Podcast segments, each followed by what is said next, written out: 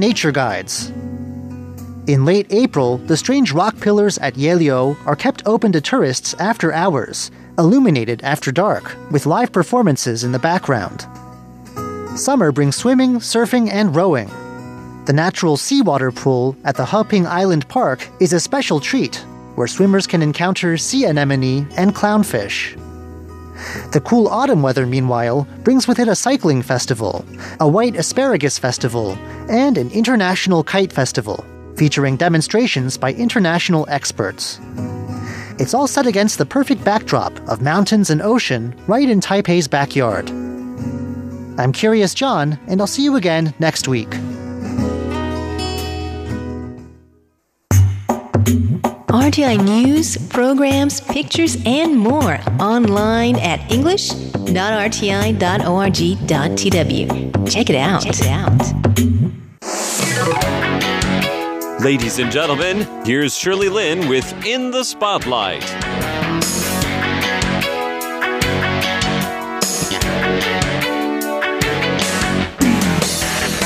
Welcome to In the Spotlight. I'm Shirley Lin. Leslie Liu is a freelance marketing strategist who works for different brands on brand marketing.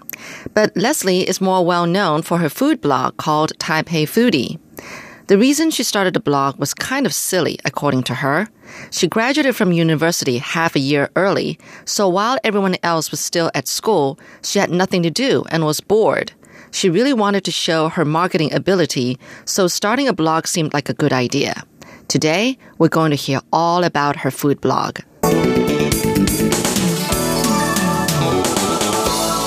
Food has always been something I really like. You know, I always take pictures of my food. It was more for a personal documentation. I didn't post them anywhere. It's also a very Taiwanese thing to do. yeah, right. so I, I've got that Taiwanese blood, you know, running.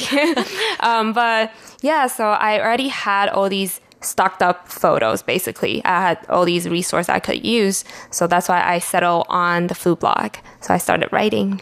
Oh, just like that. Yeah, just like that because I wanted a job. so I started it. You obviously really know marketing because you knew how to market your blog. I guess blog and Instagram at the same time, Mm-hmm. right? I mean, obviously you really know how to market because how could you have gotten so many people to, you know, hit likes and everything or or follow you? Mm-hmm. So, what's the secret? Well, I think there were a lot of different factors that went into having this the account I have now. So one of the I guess the most important factor was actually the timing. I feel like I started at the right time. It was when Instagram just started to to grow its following um, on social platforms. so, you're saying just 4 years ago. yeah, just four years ago. Okay. Um, it wasn't even that big the first year I started it. It got bigger 2015, but I think just having the right timing with a good name that people can easily remember and also having like consistent content. I i was because there weren't a lot of accounts that specifically focuses uh-huh. on one single subject. Okay. so, you know, people would still be posting photos of them, themselves, or their friends or what they're mm-hmm. doing, but there weren't, you know, like accounts that specifically for one category. So I think that made my account more visible and more memorable. Do you not think that sharp photography, like good professional photography, makes a difference too for the topic that you post on your blog? Talking about food. I, I think definitely it makes Right. a difference. Yeah, the photography. So Or- did you actually take a course on photography? No. I've looked at some of your pictures. They mm-hmm. look so enticing. Just the, the right shade of color and all that kind of stuff. if you look back to my older photos, they actually don't really look like the photos I take now. I oh, think my style has gradually changed over the years. It sounds really weird to say this myself, but I've always been a very artsy person, I would say. Like I've always been interested in arts. I, I like to draw. Um, I like to look at beautiful things. Um, so I think that gave me the advantage of creating my own style in photography. Um, and then throughout the years, you see a lot of different talented people posting on Instagrams or on other platforms. So I also learn from them. I just look at what people are doing, what kind of photography style is trending, and then I try to incorporate that into my own style. So for, you- for the blog. these people that you follow, I mean, I mean, or that you learn from, are they Taiwanese or like uh, No, like foreigners all over the all world. over the world. Yeah, Okay, yeah. yeah, that that helps. I was thinking. I mean, in the beginning. You obviously kind of pay from your own pocket for all the food, all the different restaurants you Exactly. trying. That could have been a little Yeah, expensive and pricey, and I gotta you because know, I thought that you would only do cheap. Yeah, know, like cafes or- yeah. right. But actually, it's like all different kinds of some some are pretty classy kind of restaurants. You can tell. Right. So I mean, how did you manage that in the beginning? in the beginning, I gotta thank my parents. Serious? no, well, sometimes I will say Oh, you for mean you me. went you went to these restaurants with your parents? with my parents, yes. Ah, so they're my investors. Try to, you know, persuade them that, you know, I'm going to turn this into something big, but I just need your investment in the beginning. But yeah, no, in the beginning, I was working. Hmm. So I would save up all my money for, to try out new foods, new restaurants. Ah, Um, you know, I think food to me, I'm willing to spend money on food because Ah. I think that fuels my soul and my body. So I value a lot. Um, I would pay for good food and, I you know, can, something. I think I can relate to that. Yeah, Yes, definitely. So it's it's one investment that I'm willing to spend. Ah. Um, but then eventually, after running this blog for a couple of years, you do get restaurant invites Mm-hmm. um, or collaboration opportunities. So that's when I try to pick and choose and decide on what to uh, who to work with. Um, and obviously, with that, you get sponsored food. yeah, that was later on. Yeah, that was later on. Yeah. But in the beginning, definitely it's using my own money or I just tag along with my parents. Um, yeah. I agree with you. Yeah, I, I, I can really go all out and spend on food. You know, who doesn't like food? Mm-hmm. Yeah, I mean, exactly. Okay. Your parents support you totally in what you're doing with this type of foodie? yes, they're they've been very supporting. So, Uh, yeah. very very surprisingly, you know, they're very proud to tell their friends what their daughter is doing. They will like show them their account. I remember one time when me and my parents we were celebrating my birthday at a restaurant, and there were a group of people that were from Shanghai. They're sitting next to us, and they're talking about basically their tri- travel itinerary. My dad overheard them, and then he's like, "Hey, do you guys know this Instagrammer? Do you guys have Instagram?" And then he started talking to them, a bunch of ladies from Shanghai, and, and then he even gave them a number. And I was sitting right across from him. I was like, "Did you even ask me?" yeah, but it, it was it was fun. Okay, why Taipei foodie? It's uh-huh. Taipei foodie, two words, right? Yeah, Taipei foodie. So it's Taipei and, And then then, foodie. T A I P E I and then foodie F O O D I E. Yes. Yeah, how did you come up with this name? I actually came up with this name within I would say three minutes. 2014 was a very life changing year. That was a year the word foodie started to trend. No, really? yeah. Oh, is so that I think it was a lot of people were talking about like foodie, foodie, and that was kind of the it word for Uh-huh. that year. So I knew that I wanted a food blog, right? And Mm. so obviously I needed a name that has food in it so that people can just immediately think of what the blog is is about. Um, so foodie, I really wanted that word. And then I needed something to go with the foodie. So I thought, you know, I like Taipei. It's a city I grew up in. I love everything about Taipei. Taipei's got great food, and I knew I needed to narrow it down to some sort of whether it's category, you know, the, the food I post or the city or a country or a type of food. So I decided to choose Taipei. Also the letters, um, Taipei is six letters, foodie is also six letters. And then when you Does say that matter? it, I'm a little OCD yes. about it. But Fussy about these yeah, and then also when you say it, say the the word Taipei foodie. Oh, yeah. It's very catchy. Oh, it's very important. and yes. it's easy for people who don't really speak good English to Be able to say it. Yeah, to be able to say it. And I want my blog not just for the foreigners, but also for the locals. You're listening to In the Spotlight with Shirley Lin. So, do you really just limit to Taipei restaurants? No, because I still travel, Yes. and then I was also in the states when I started the account, so Uh-huh. it, it's all over the place. Oh. But mostly I focus on Taipei. Correct me if I'm wrong, but I think that your account, or like even on Facebook, um, you don't show your face, right? No, I Yeah, never. and I thought that maybe you purposely don't want to show your face. Even like this, um, I think it was uh, I mean, an interview for like an online magazine. I think Right. the person took the backside of you, yeah.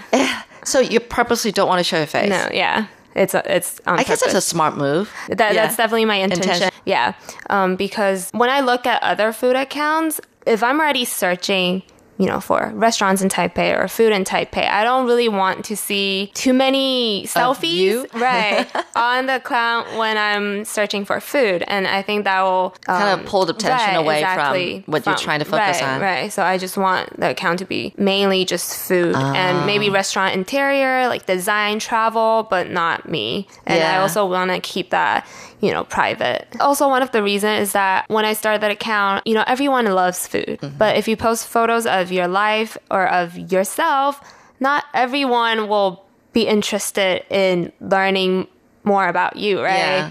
It's easier to gain that initial following if you just focus on one specific topic. You know, even though your focus is on food, you keep yourself fit. No. And I just want to tell my listeners Oh. that she's very fit, pretty. So Thank you. not, not I would think of someone who actually is a chef or, you know, who cooks all the time. Yeah, nothing like that. But anyway, where do you want to go with this? With my blog? Yeah. Yeah, so um, I actually have a lot going on in my mind, um, but I'm still trying to figure out what's the best for the blog and what the audience wants. Well, at the moment, I still want to keep this as a fun project that I do, um, kind of like a side project, side business. Can I ask you, do you actually make money out of this? Yes. You are now. Yeah. Uh, it's from the advertising. uh, from Or- the sponsor, the col- collaborations. Um, Yeah. And sometimes I get, or like writing opportunities. Oh, right, right, right. Of course. Right. Um, they want you to write about it. Yeah, you're right. So on your blog. write for restaurants or even write for publication. I get a lot of my work opportunities because of this blog. It Mm. might not be related to what you know I'm posting, but then it, they see my you know my work with Taipei Foodie and they wanted me to help them or help the brands with their own marketing. Not necessarily, related to food? right? Okay. Yeah. Yeah, that's one thing. You actually kept up with your Chinese writing then. Yeah.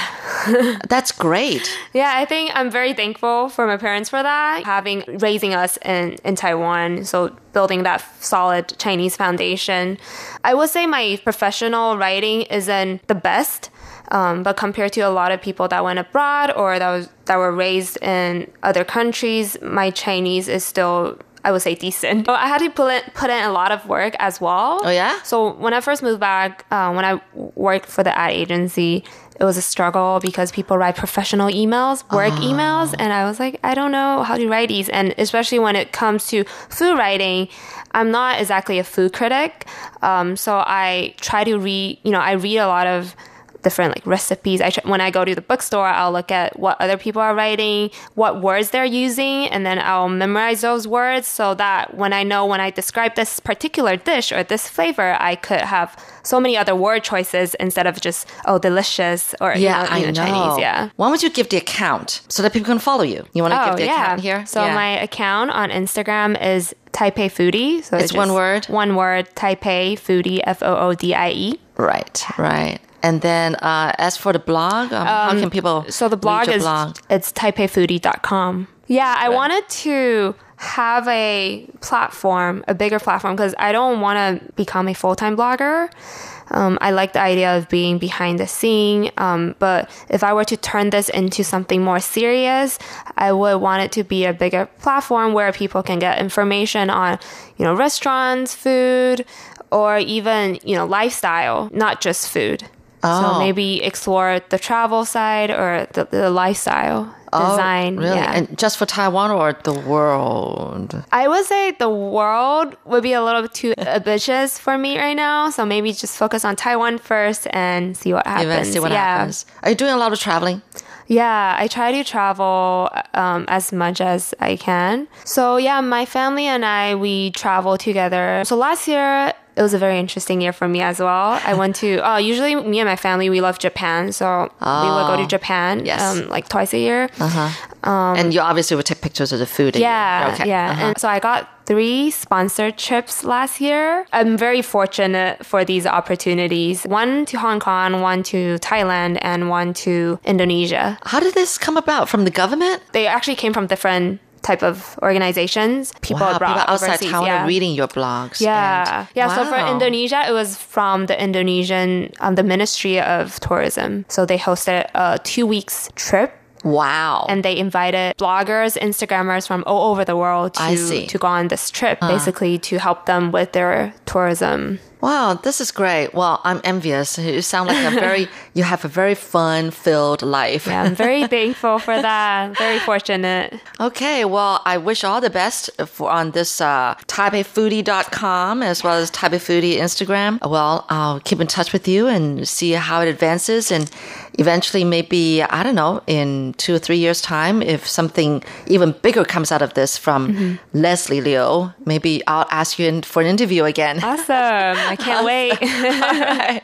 Thank you so much leslie. Yeah thank you for having me. All right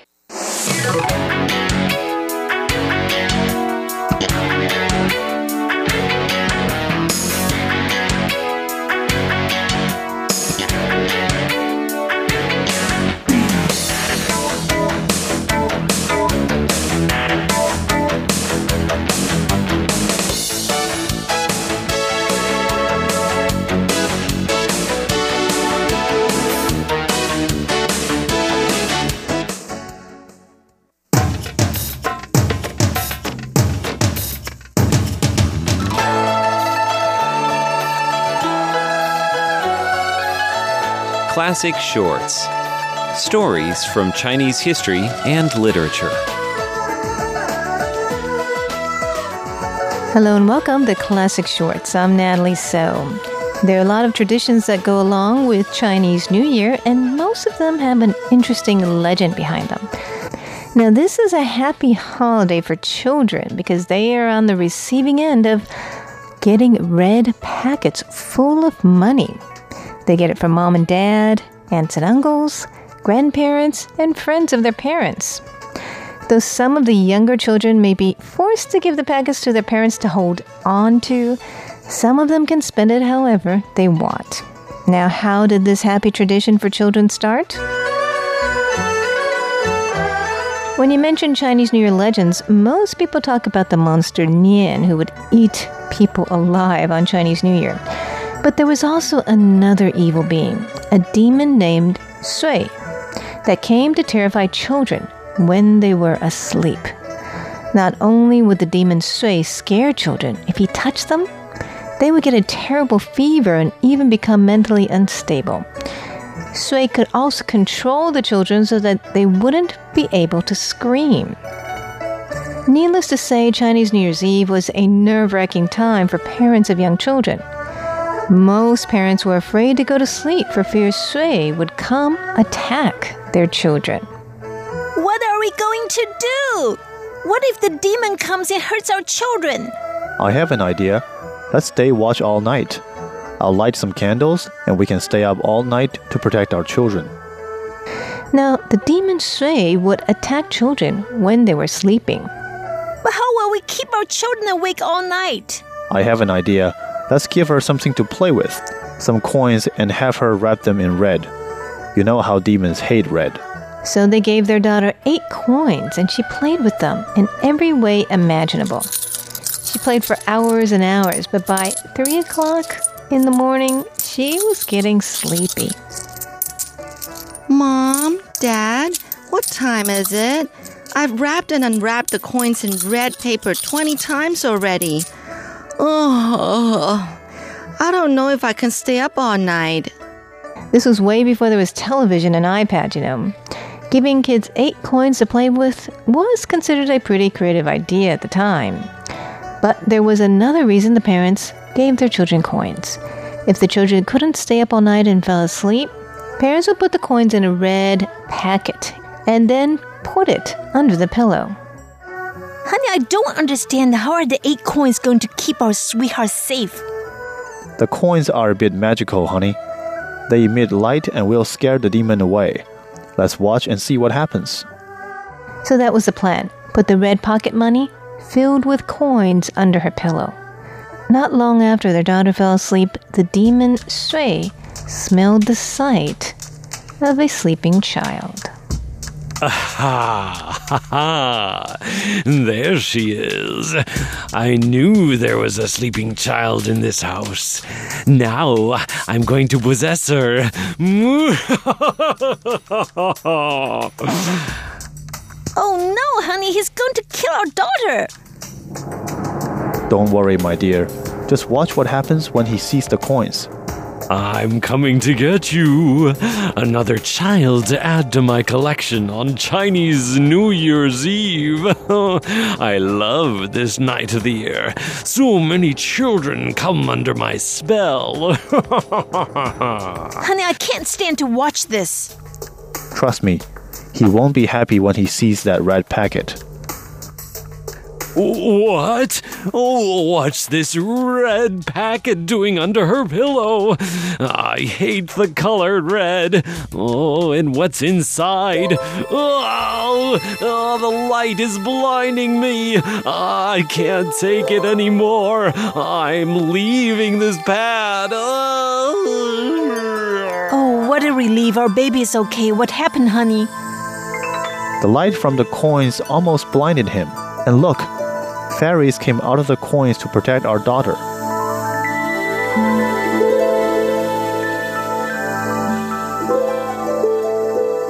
Well, we better give our baby a red packet every New Year's Eve.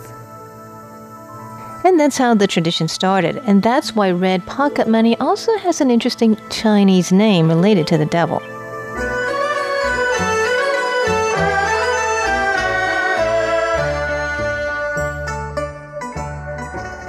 During the Chinese New Year period, the married or the elderly give red envelopes to children. A red envelope is also called Ya Sui Qian, which means suppress sui, the name of that demon, money. A red envelope is also called Hong Bao. Now, if you want to be cute during Chinese New Year, you can say the traditional greeting, Gong Xi Fa Cai, which means congratulations, get rich. Chinese people love to wish wealth on each other during the Chinese New Year. And then following that, you can say the rhyme 红包拿来,恭喜发财,红包拿来. That's a kind of silly way to greet someone during the new year, wishing them wealth and asking them for a red pocket full of money. But now you know the legend behind this red envelope tradition. Thanks for tuning in to Classic Shorts. I'm Natalie So.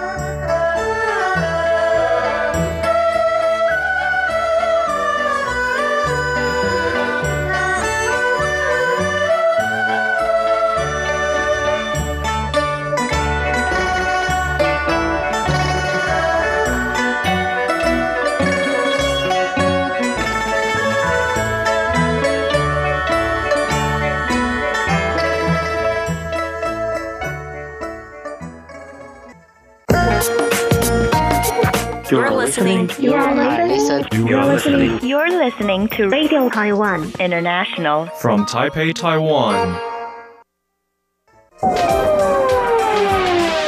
Welcome to the RTI Time Machine. Today's time traveler is John Van Trieste, and the destination southwestern Taiwan.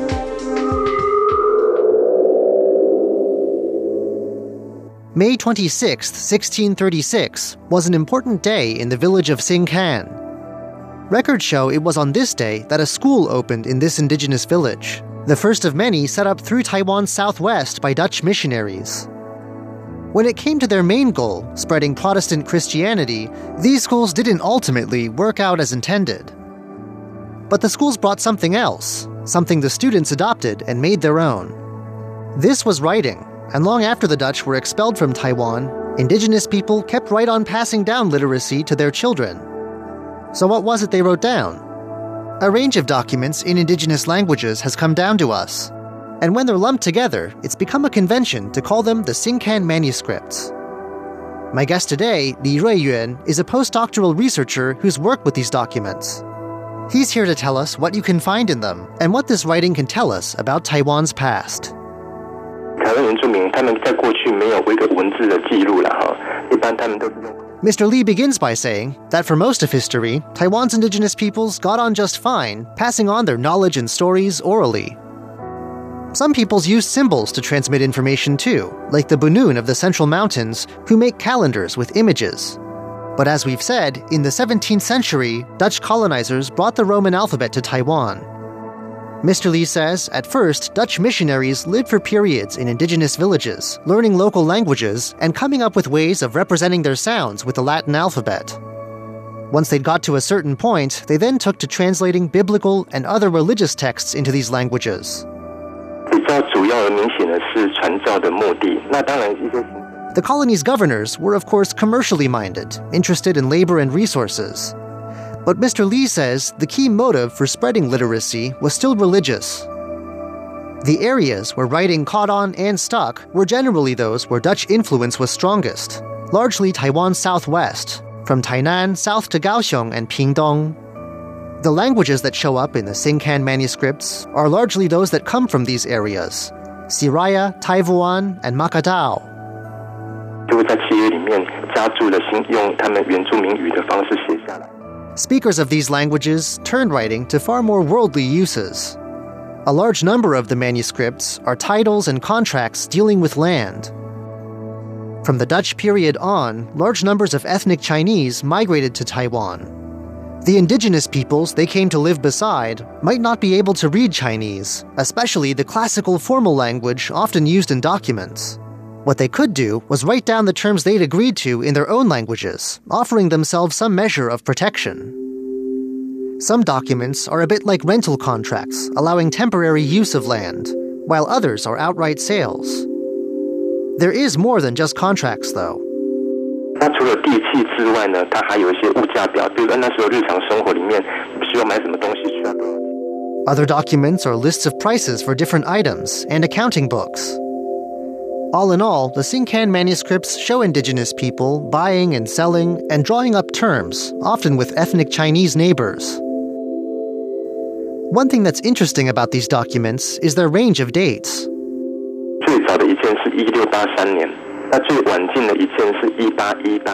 The first one shows up in 1683, the year that imperial Chinese rule began in the Southwest.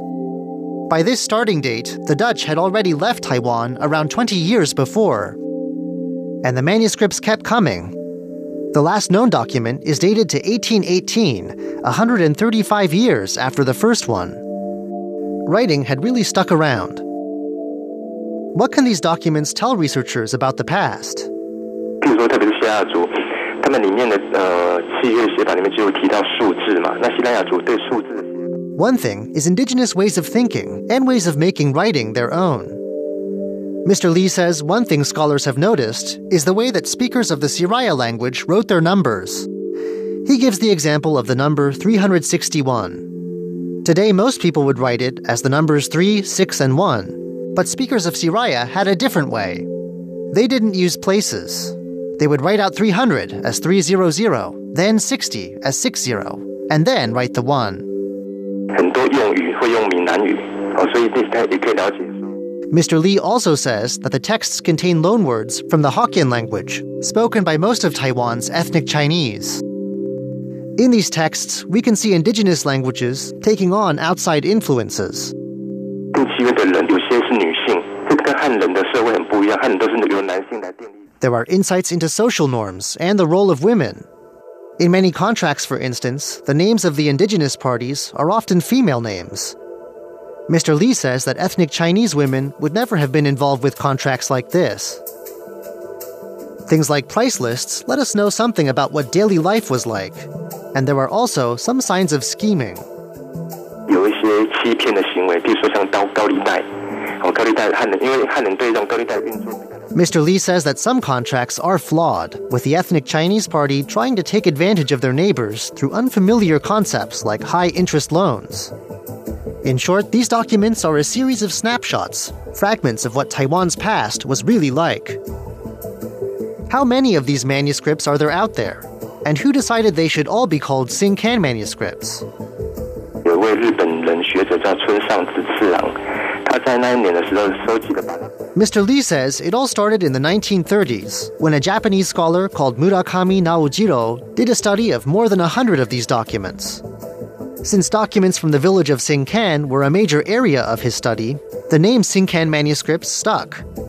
Murakami said that there were still dozens more manuscripts he hadn't managed to collect, In 2010, Paul Rengui Li, a famous scholar of indigenous Taiwan, did more work, bringing the number of recorded documents up to around 170. So, Mr. Lee says, with this work, we have around 170 manuscripts that have been documented, studied, and translated. But others are still out there.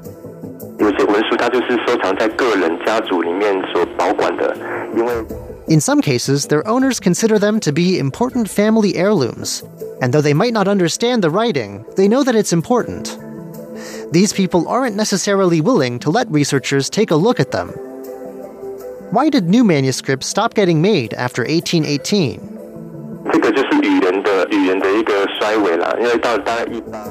Mr. Lee says this has to do with the takeover of written Chinese.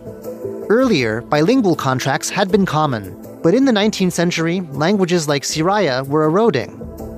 As more people spoke Hokkien and used written Chinese, those who made new contracts likely stopped writing down terms in indigenous languages. Who holds the Sinkan manuscripts today?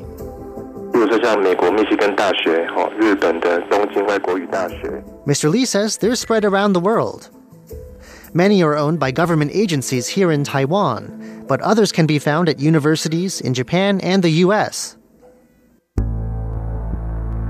Why, historically speaking, are these papers important?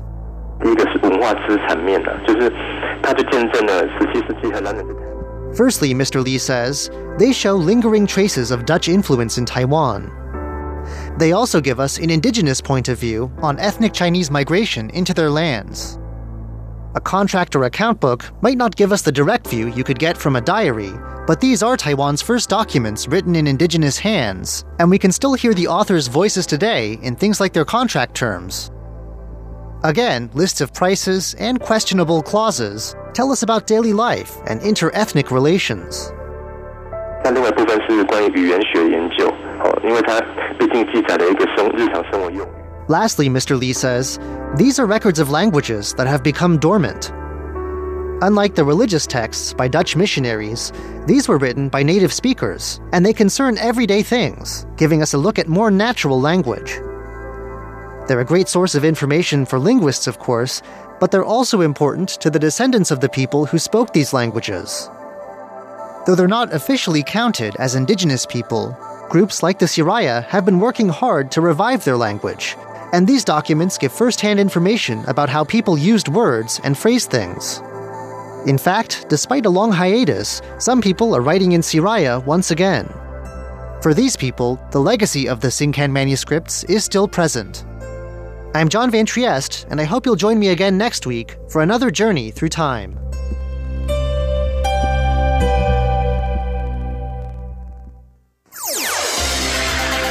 You're listening to Radio Taiwan International. If you have any comments or suggestions about our programs, you can email us at rti at rti.org.tw.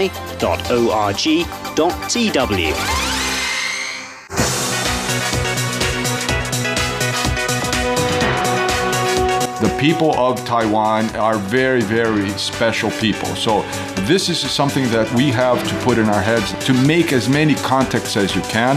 the way you treat foreign people here. For this reason, also Taiwan was voted the best place to mm. live, mm, like the a during friendliest, yeah. the friendliest during two years, the last two years or three years.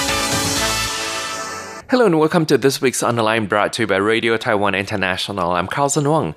Mr. Fabio Franco, the Director of Commercial Office of Brazil to Taipei, said he enjoyed his posting here in Taiwan and he will take good memories of Taiwan with him to the next destination.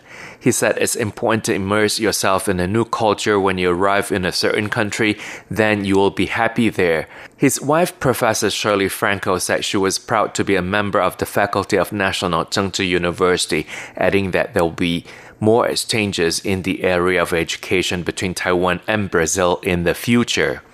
Our guests today are Mr. Fabio Franco and Professor Shirley Franco. You talk about the education of your daughter or, or a diplomat's uh, child. You know, she receives education a, a bit of here in this country and then uh, a bit of uh, in another country. So, do you think these are advantages or disadvantages to the children? I think I, I considered advantage because uh, it's a language, especially her, because you tried not only here but also in Luanda to put her in um, like a local school. Uh, there we put her in a Portuguese school. So uh, she could learn, you know, the culture, like the, the manners, the behavior. I consider this like a, a deep immersion. If you immersion, if you want uh, to make your children to learn the country, to learn the, the not only the language but the manners, uh, it's a good way to to let them go to a, a, a local school. Mm-hmm. Um, and I think it's a big advantage.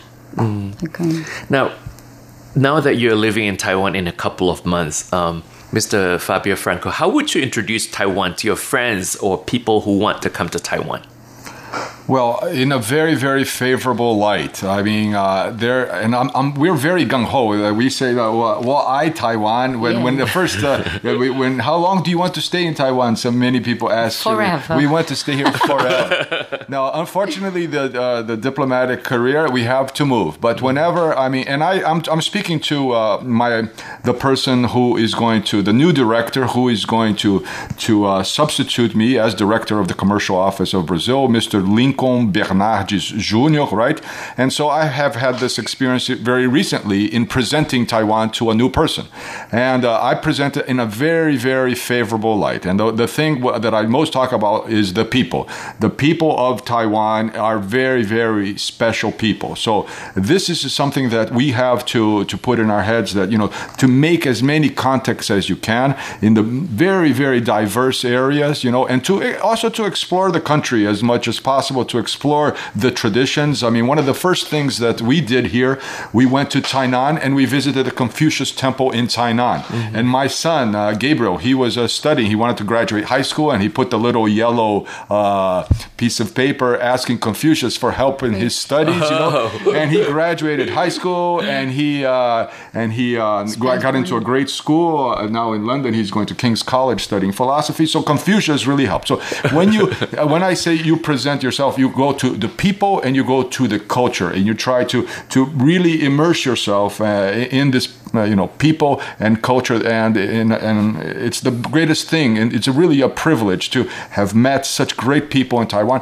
and such a great deep culture one of the most amazing cultures in the world. And I think that that's how I would present it. Go after the people go after the culture you will be amazed and you will be very happy here. Mm-hmm. and his uh, most importantly I think he will always remember Taiwan because his prayer is answered.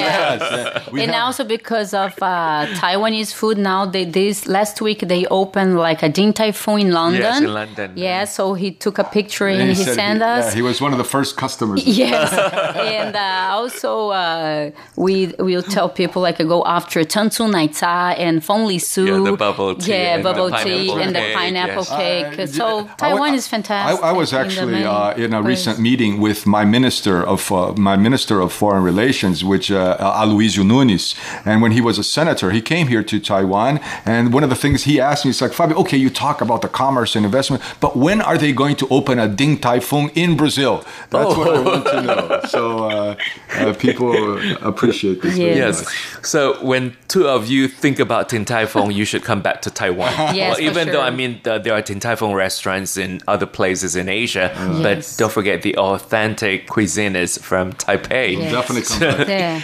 You're listening to On the Line brought to you by Radio Taiwan International. I'm Carlson Wong and today I'm speaking with Mr. Fabio Franco, the Director of Commercial Office of Brazil to Taipei, along with his wife, Professor Shirley Franco, an assistant professor at National Chengchi University.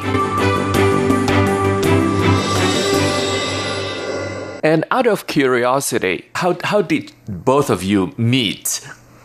I let you start. yeah, yeah, no, because uh, yeah. you know my my wife, uh, she has been uh, an archivist. That's yes. her major this is where she graduated. Yeah. And she was hired as the archivist for a foundation called the FUNAG in Brazil. Yes. And uh, this uh, foundation is, is like a, one of our think tanks, yeah. and it's linked to the Ministry of External Relation. And I was working as a diplomat at this foundation, and she was working as an archivist. And I remember uh, that we met uh, there at this uh, very uh, special situation, right?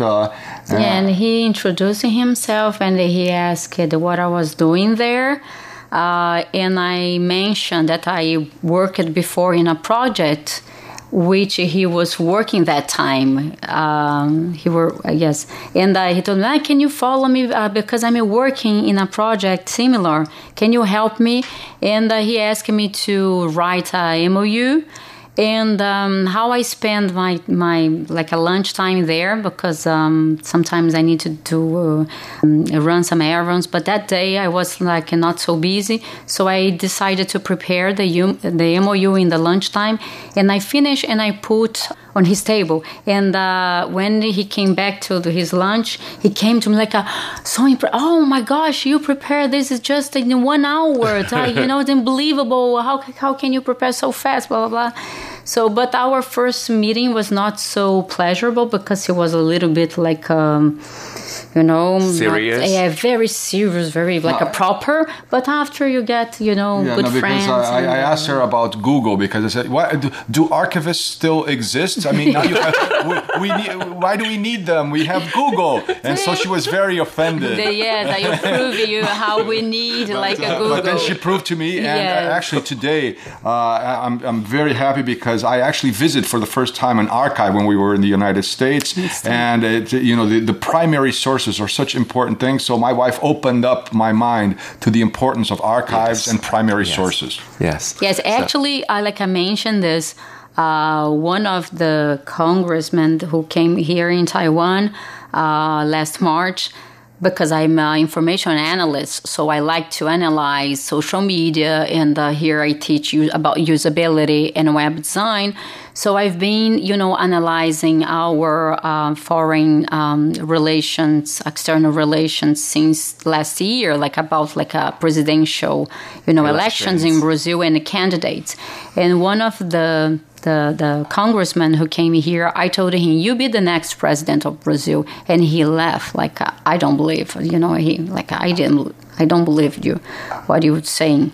And um, and also I told the the some uh, diplomat Taiwanese like, oh, listen, you are now receiving the next president of Brazil, mm-hmm. and they mm-hmm. really let let me show you his Facebook and the social media comments and this and that, and now he's the president of Brazil. Yeah, so, the, if I could just mention that uh, yeah. also, Carlson, because it's a very important situation because uh, Mr. Jair Bolsonaro came here in March, and he was was especially interested in education and uh, high technology.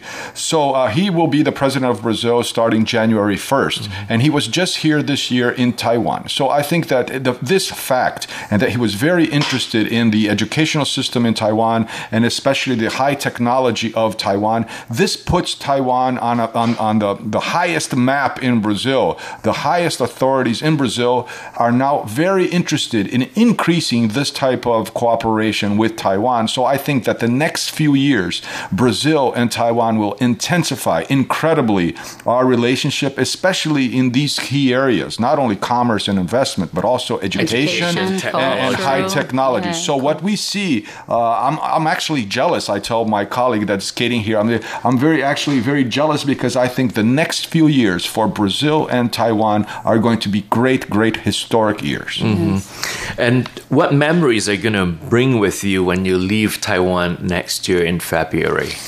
Uh, many. I um, if you could name I, one. Oh my gosh, there are so many. like I, the the way the the Taiwanese, the people, uh, you know, Taiwanese people treated us. I think, uh, you know, very friendly, and also every time when I'm in the different countries, my university, uh, University of Brasilia, they ask me to give a, like a speech. And um, the, uh, last semester, I spoke about Taiwan, like the archives and the information here. And I, I before I also spoke about um, U.S. and Angola and uh, my friends came to me after my speech and said, Oh, we can feel how in love you are with Taiwan. You are so jealous because you know the, about US and um, Angola, you, you know, about the Washington and um, Angola, you, you're not, Luanda, you're not the same. So I think um, the this respect, the way you treat foreign people here is like um, for this reason, also Taiwan was voted the the best place Mm-hmm. to live, Well, like uh, during friendliest, yeah. the friendliest during two years, the last two years or three years, I don't know. But here is um, a really good place, safe, and uh, we have everything here. You know, and that there is no. I don't believe here you have barrier. You know, Yeah. being uh, uh, foreign. Hmm What about you. Mr. Franco? Well, yeah, I, we take we take so many memories, but I think what we mostly take whenever we have are the people, like the the, the people we have met, and we have many friends here. Uh, for example, we are, are meeting again Professor Han Seng Chen. Uh, he is a, a great uh, figure here, a historic figure uh, in uh, in Taiwan. We take all the relationship we had with Professor Han Seng Chen, and um, we also very many other friends uh, from the Latin American Business Council, Miss Grace Wang, uh, Miss Yvonne Chu from from CISA. Uh, we, I think Jenny. that, and uh, Miss Jenny Young from from BOFT. All these people that have uh, uh, t- taken us, uh, you know, into their lives, and uh, we will take this away from us, and and especially also, uh, I mentioned, uh, you know, the teachers at, at uh, Shidong Shaoshui, where our Yes, uh, where, where our, your our- daughter- yeah, and uh, one very memorable experience was the first time we arrived here because we didn't think that we would get uh, to uh, to get put our daughter in the school. So there was actually a drawing, and I remember we were all sitting down in, in the classroom uh, on the floor. You remember this? And, and, and it- one of the things that they said, okay, somebody has to press a button, and so who wants to press the button to see who will you know be able to go to Shudong? And I raised my hand. And, and Shirley raised her hand, Yeah. and she went to press the button, and the first name, name that came up was, was Sarah, Sarah. Franco, our Yes. daughter. Your daughter. And we were so happy that, that our daughter was able to, and excellent, excellent school. We're so happy that uh, we were able to put our daughter in a Taiwanese school, and for her to learn Mandarin, and for her to be have friends, uh, you know, and uh, really immerse herself in the culture, not only the language of Taiwan, and have all these uh, friends from Taiwan. This Eh, was a great experience. A- And also, I, I don't want to pat myself on my back, but the, in my opinion, like uh, the my my professional uh, achievement was to be professor Mhm. in a so prestigious university. Yeah, National Chengchi University, It's one of the fantastic. best in Every Taiwan, time yes. I. I uh, give my uh, mianping, my my personal yeah. card, like people like, wow, Janda Ashui. So Yes. this is for me it was like a Where all the presidents of Taiwan go. yeah. so I feel, I feel, I feel very proud of myself because it was like um, I feel like um, this is a big, part of the team gift. of the university. Yes. So we hope you carry with uh, you our friendship from Taiwan, and uh, we've been joined uh, in our studio today by Mr. Fabio Franco, Director of Commercial Office of Brazil to Taipei, along with his wife, Professor Shirley Franco, Assistant Professor at Graduate Institute of Library, Information and Archival Studies at National Chengchi University in Taipei. And that's it for this week's On the Line, brought to you by Radio Taiwan International. I'm Carlson Wong. Thank you for listening. I'll see you next week. Goodbye.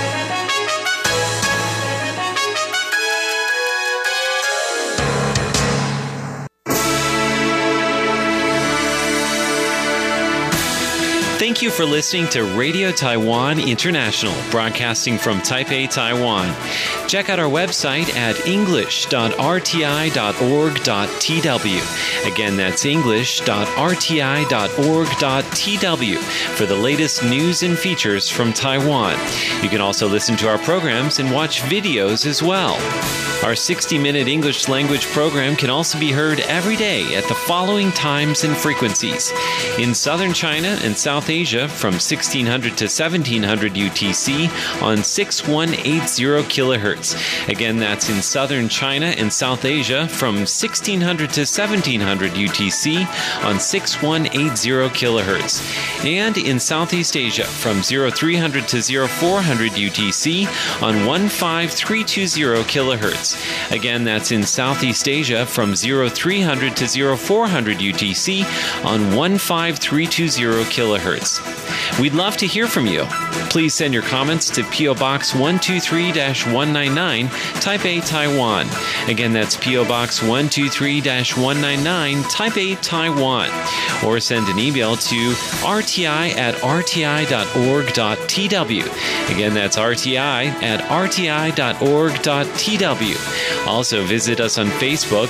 The address is fb.me forward slash Radio Taiwan International. Once again, on Facebook, we're located at fb.me forward slash Radio Taiwan International for videos, photos, and news of interest from Taiwan. Thank you once again for listening to Radio Taiwan International.